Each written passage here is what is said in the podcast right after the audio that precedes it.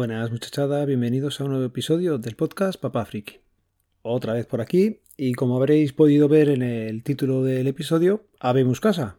Una alegría, un subidón que ya hemos conseguido pues firmar la hipoteca de la casa y este martes, si no recuerdo mal, 19, pues nos han entregado la vivienda. Es una notición y tiene unas cosas muy muy buenas y algunas cosas un poco peores que ahora os iré contando. Os voy a explicar un poquillo cómo es el sistema ahora de hacer las hipotecas y es que ha cambiado con respecto a cuando yo me compré la casa en la que estamos ahora, allá por el 2004. Eh, si os acordáis, eh, antiguamente tú comprabas la vivienda y solamente tenías que ir una vez al notario, allí te daban para firmar pues las escrituras, las hipotecas, allí se firmaba de todo y te la podían colar o no y eso pues ahora con el tema de las hipotecas, eh, suelo y todas estas movidas pues ha cambiado y quieren que el notario pues te lo explique un par de veces, con lo cual hemos tenido que ir dos veces. La mayor novedad es esa, que ahora tienes que ir al notario dos veces. Una primera en la que te van a dar, bueno, te entregan bastante documentación, ¿vale?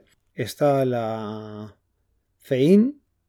La FEIN es una cosa, lo tengo aquí delante ahora para no liarme y no leerlo mal. Es la ficha europea de información normalizada. Y aquí es que donde te vienen, pues datos del contrato. Básicamente, vais a ir a pasar las hojas, ¿vale? Se van a oír por aquí. Pues te explican qué tipo de interés te han aplicado, el periodo inicial si existe, también te dicen cuánto vas a tener que devolverles. Básicamente te dicen, pues si tú has pedido un euro, a lo mejor tienes que devolver luego pues un euro 25 o un euro 50. Por cada euro que has pedido devuelves un euro 50, por ejemplo. Es bastante aclaratorio y, joder, la verdad es que también da un poquito de, de vértigo el verlo así. ¿Qué más me han dado?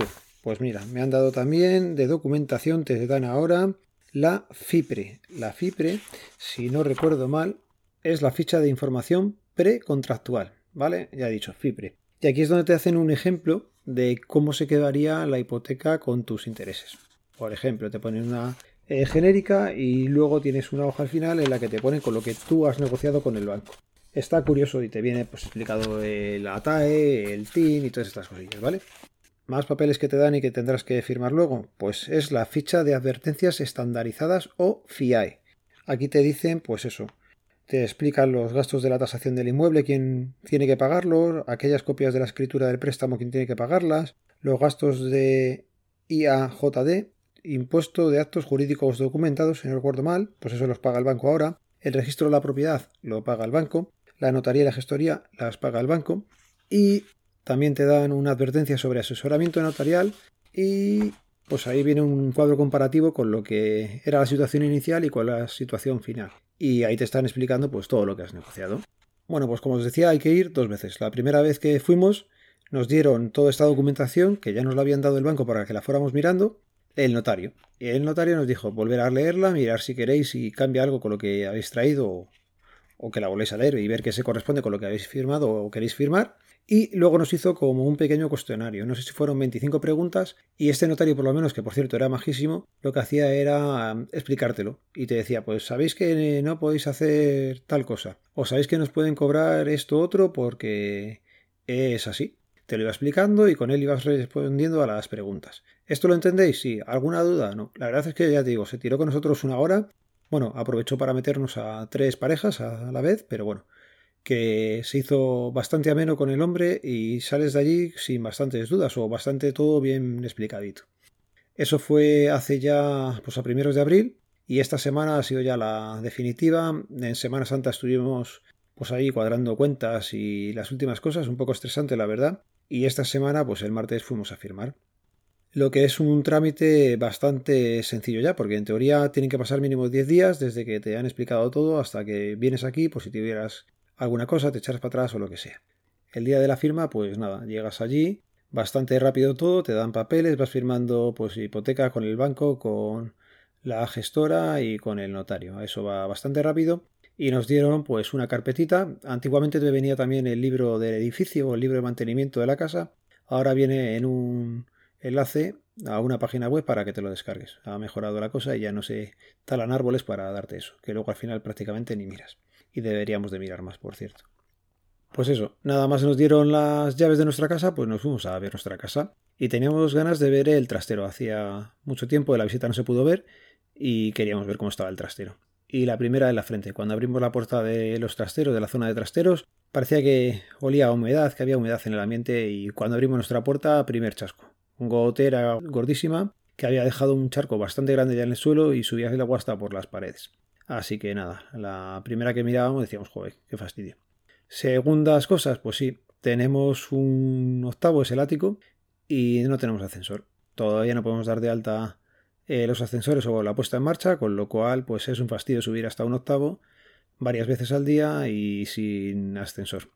No se puede vivir en las casas, lógicamente, todavía no podemos dar ni el agua ni la luz y es un poco fastidio porque cuando hemos intentado, pues eso, queríamos cambiar la puerta de la entrada, cuando quieres eh, la cocina viene sin amueblar y queremos ponerla, cuando hablas con la gente te dicen a un octavo sin ascensor, todavía no te lo subo, cuando tengas ascensor me avisas y buscamos fecha para cuadrar las cosas, con lo cual un, a ver, muy contento porque nos han dado la casa, pero quieres ir avanzando y claro, la mudanza, por ejemplo, pues no te vas a subir las cajas que hemos ido haciendo por la escalera ocho pisos a pulso.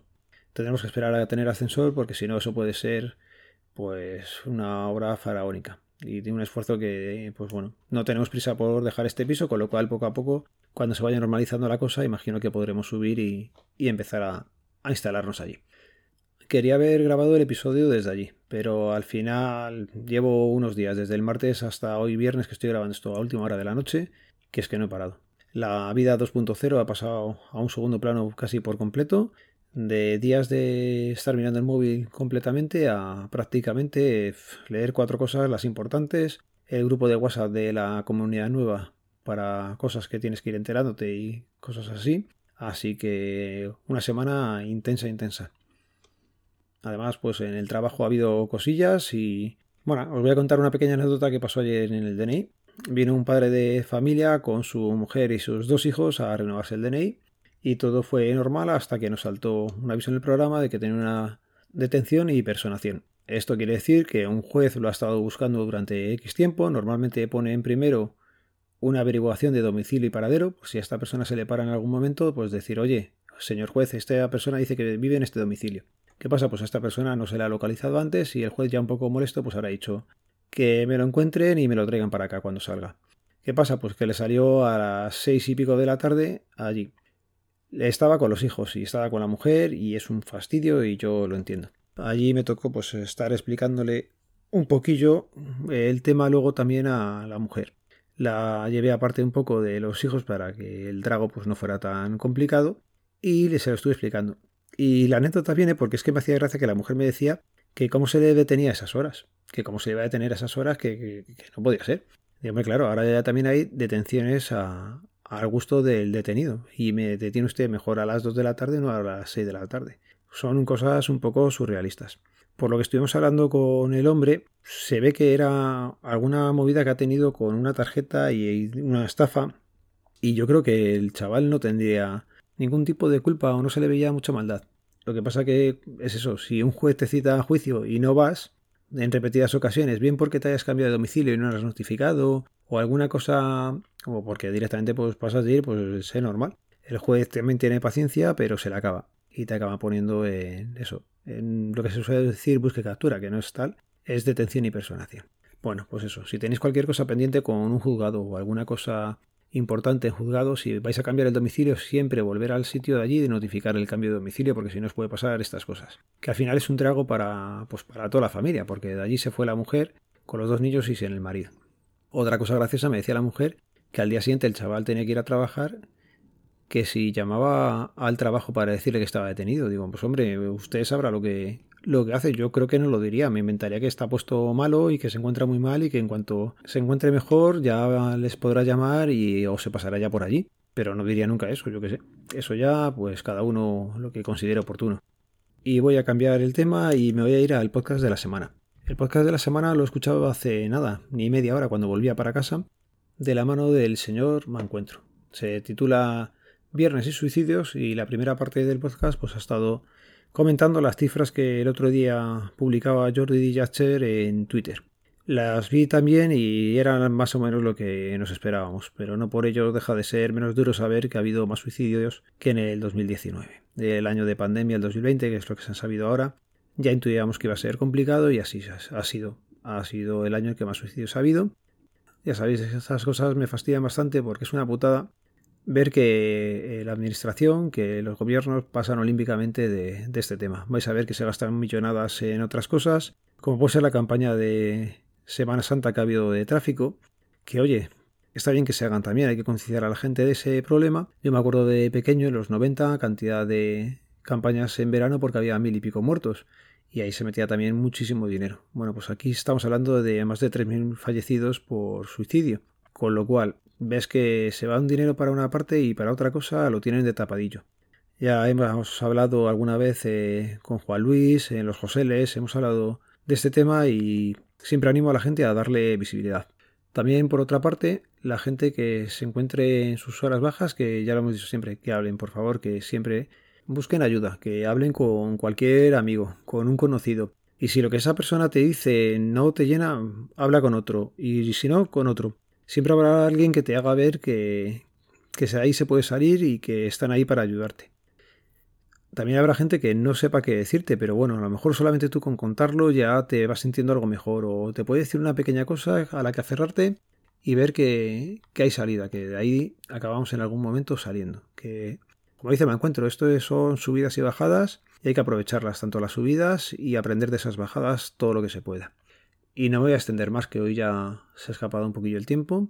Ya digo, contento por tener la casa, con muchísimo, muchísimo curro por delante.